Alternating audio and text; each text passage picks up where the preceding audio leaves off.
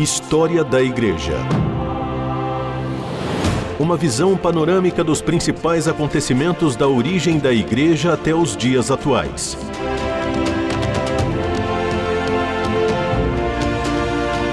A apresentação do pastor e historiador Marcelo Santos.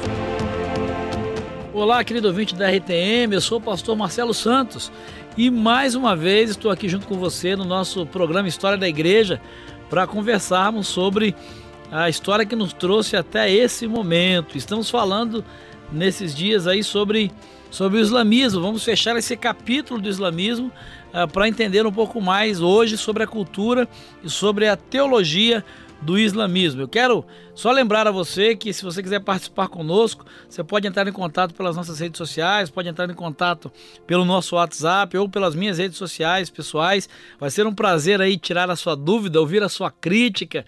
Você é muito bem-vindo aqui, esse espaço é seu, é feito para você. Bom, vamos começar conversando então sobre a cultura e a teologia do islamismo, entender um pouco mais a respeito disso. O Oriente Médio, que é o contexto onde surge o islamismo, é uma das regiões que viram a civilização Povos diferentes vão ocupar seus desertos e vales férteis. Levas de invasores e povos dominados vão se alternar ao longo da história, a tal ponto que se tornou difícil separar laços culturais construídos nos últimos milênios. A partir do sétimo século da nossa era, os árabes vão ocupar os espaços da cultura cristã helênica nas regiões da Síria, Palestina, Mesopotâmia, Pérsia, Egito e norte da África, como a gente conversou no último programa. Esses árabes vão absorver essas culturas e o helenismo e vão desenvolver áreas de ciência e da filosofia. Assim, foram grandes as contribuições dos árabes nos campos da matemática, da química, da medicina, da agronomia e da filosofia para a cultura ocidental. Os árabes vão traduzir do grego para o siríaco e para o árabe as obras, por exemplo, de Platão e de Aristóteles. No ano 711, sob a liderança de Tariq, eles vão invadir a Península Ibérica, vão derrotar os visigodos, que eram os bárbaros que dominavam ali aquela região, e vão criar então o Emirado de Córdoba no ano 756, que posteriormente vai se tornar uh, o Califado né, de Córdoba, tornando-se independente de Bagdá e dando origem ao Reino Árabe da Espanha. É importante notar que Bagdá, na Mesopotâmia, capital do Império Árabe, era no século IX a cidade mais desenvolvida da época, sem qualquer rival no mundo ocidental. E Córdoba, por sua vez, era a cidade mais importante da Europa. Na Espanha, os árabes desenvolveram uma cultura helenística de leitura árabe, que criou as bases teóricas e metodológicas para o desenvolvimento da escolástica no século XIII. A gente vai conversar sobre escolástica num dos próximos programas. Para vislumbrar essa riqueza civilizatória, esse papel que os árabes têm, vale a pena citar três expoentes do pensamento medieval que exemplificam esse florescimento do pensamento árabe. O primeiro deles, né, Yunaim ibn Ishqa é um árabe cristão que viveu em Bagdá e no século IX ele traduziu e comentou as obras de Aristóteles. Um outro que vale a pena chamar a atenção é Averroes, que viveu entre 1126 e 1198. Ele viveu em Córdoba e se tornou o maior comentador de Aristóteles no Ocidente. Aliás, foi através dele que Aristóteles ficou conhecido no mundo cristão latino. E o terceiro que vale a pena destacar aqui é Moisés Maimônides, que viveu entre 1135 e 1204. Nascido em Córdoba, Moisés Maimônides, ou Maimônides, como é mais popularmente conhecido, ele é considerado o maior pensador judeu da Idade Média. Maimônides foi contemporâneo e conterrâneo de Averroes, profundo conhecedor de Aristóteles e da cultura muçulmana, escreveu inclusive a sua principal obra, que é o Guia dos Perplexos na língua árabe. História da Igreja. O passado e o presente contam a história da Igreja nos tempos atuais. Bom, dentro desse contexto, era de se esperar que os árabes cristãos desenvolvessem uma exegese, uma teologia bíblica, principalmente do Novo Testamento, peculiar e mais profunda.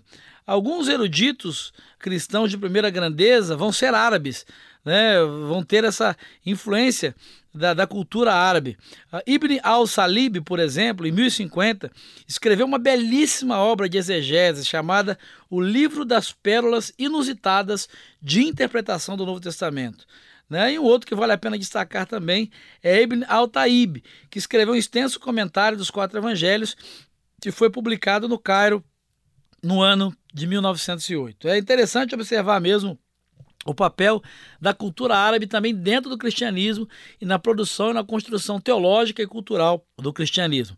Dentro de cultura e falando sobre cultura, vale a pena a gente destacar aqui e conhecer um conceito que é fundamental para entender até o que hoje acontece dentro uh, do mundo muçulmano. É o conceito das duas guerras. É interessante perceber que essa expressão guerra santa, ela deriva do termo árabe jihad, que significa esforço um esforço voltado para a causa religiosa. Uma das modalidades desse esforço, segundo a construção árabe, pode ser a guerra. Como aparece no Alcorão, o termo autoriza duas leituras: uma interior, espiritual, e uma exterior, né, que seria a militar. Essa guerra tem como objetivo a conquista da paz para que o mundo não seja tomado pelo caos. Existem limites bem estabelecidos para essa guerra. Por exemplo, né, segundo a cultura árabe, esse conceito, essa guerra não pode envolver civis, não pode envolver crianças, mulheres e velhos. Essa seria uma jihad mais conhecida no mundo ocidental. Ainda um esforço no sentido espiritual, essa jihad espiritual, essa batalha espiritual na dimensão mística do Islã. Para o Islã tradicional, a guerra exterior, essa militar, ela é secundária exatamente o contrário do que pensa o Islã fundamentalista. Para esse Islã fundamentalista, o importante é essa guerra exterior, uh, militar, e é a base para esses conflitos que a gente vê hoje uh, dentro do Oriente Médio, com cunho e fundo teológico, muitas vezes, para embasar essas guerras. A guerra interior ela é mais importante para os árabes, principalmente né, os árabes mais tradicionais. Essa é a verdadeira guerra, né? essa é a verdadeira guerra do, do, do interior, da luta espiritual, da purificação. Mas dentro do Corão você vê a base lá, o muçulmano, o que está prescrito lá é que o muçulmano só pode matar em legítima defesa. O muçulmano, segundo também o Corão, não pode partir para o ataque fora dessas premissas. Por isso, do ponto de vista místico, as guerras são lutas interiores. E esse conceito é muito forte dentro do mundo muçulmano, né? porque deve ter ouvido muito falar da jihad, jihad islâmica. Então o que é jihad? Jihad é guerra, né? a expressão guerra santa. E aí há esse conflito, essas duas correntes. O islamismo mais tradicional, trabalhando com uma guerra interior espiritual, e o islamismo fundamentalista, traduzindo e levando isso ao pé da letra para uma guerra militar. História da Igreja. Personagens e processos históricos para compreender o presente a partir da experiência do passado. Bom, para nós fecharmos aqui, concluirmos o nosso capítulo sobre o islamismo, vale a pena uh, lembrar uma história de Maomé que mostra um pouco dessa perspectiva islâmica em relação à guerra.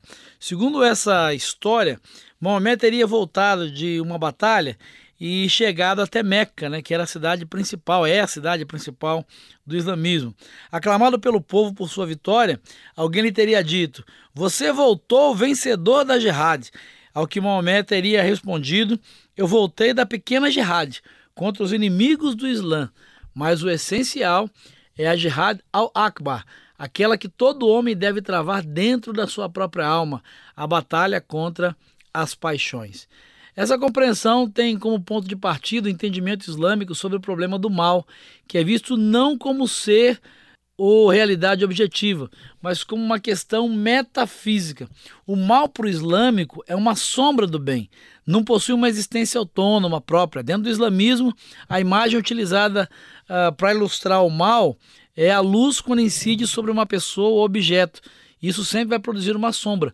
Então, dentro da cultura islâmica, da teologia islâmica, a construção é essa. O mal vai ser sempre a sombra do bem.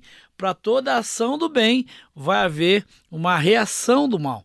Os povos eles têm características muito próprias né? e às vezes são muito uh, diferentes uns dos outros. Isso vai influenciar e até diversificar a compreensão e a prática do próprio uh, islamismo.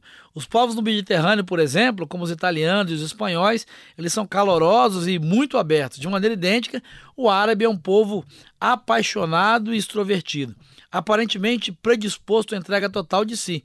E com o advento do Islã, isso acaba se potencializando e gerando extremos e até mesmo absurdos, como muitas vezes nós vemos hoje, que são esses ataques suicidas, os homens bombas. É por isso que essa teologia islâmica, ela acaba muitas vezes, ou pelo menos a interpretação errada dela, vamos dizer assim, caindo como uma luva, né, para grupos extremistas que acabam cooptando muitos adeptos que têm essa característica mesmo passional, de entrega, de doação total e a, a, conquista e a cooptação de muitos homens bombas, meninos já que na sua infância, na sua adolescência, são cooptados e formados com essa convicção a ponto de dar a sua própria vida em ataques suicidas.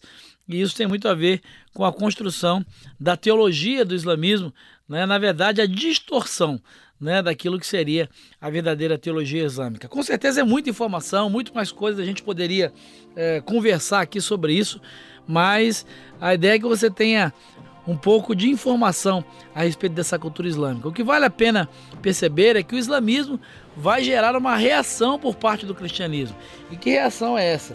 São as cruzadas, porque com essa expansão e a tentativa de conquista dos islâmicos do mundo ocidental, principalmente aquilo que era território cristão, vai haver uma reação por parte do mundo cristão do Ocidente, que são as cruzadas. Mas isso é uma outra história e nós vamos conversar num próximo programa. E eu espero te encontrar lá. Um grande abraço e que Jesus te abençoe. História da Igreja. Uma visão panorâmica dos principais acontecimentos da origem da Igreja até os dias atuais. Produção e apresentação: Pastor Marcelo Santos. Realização Transmundial.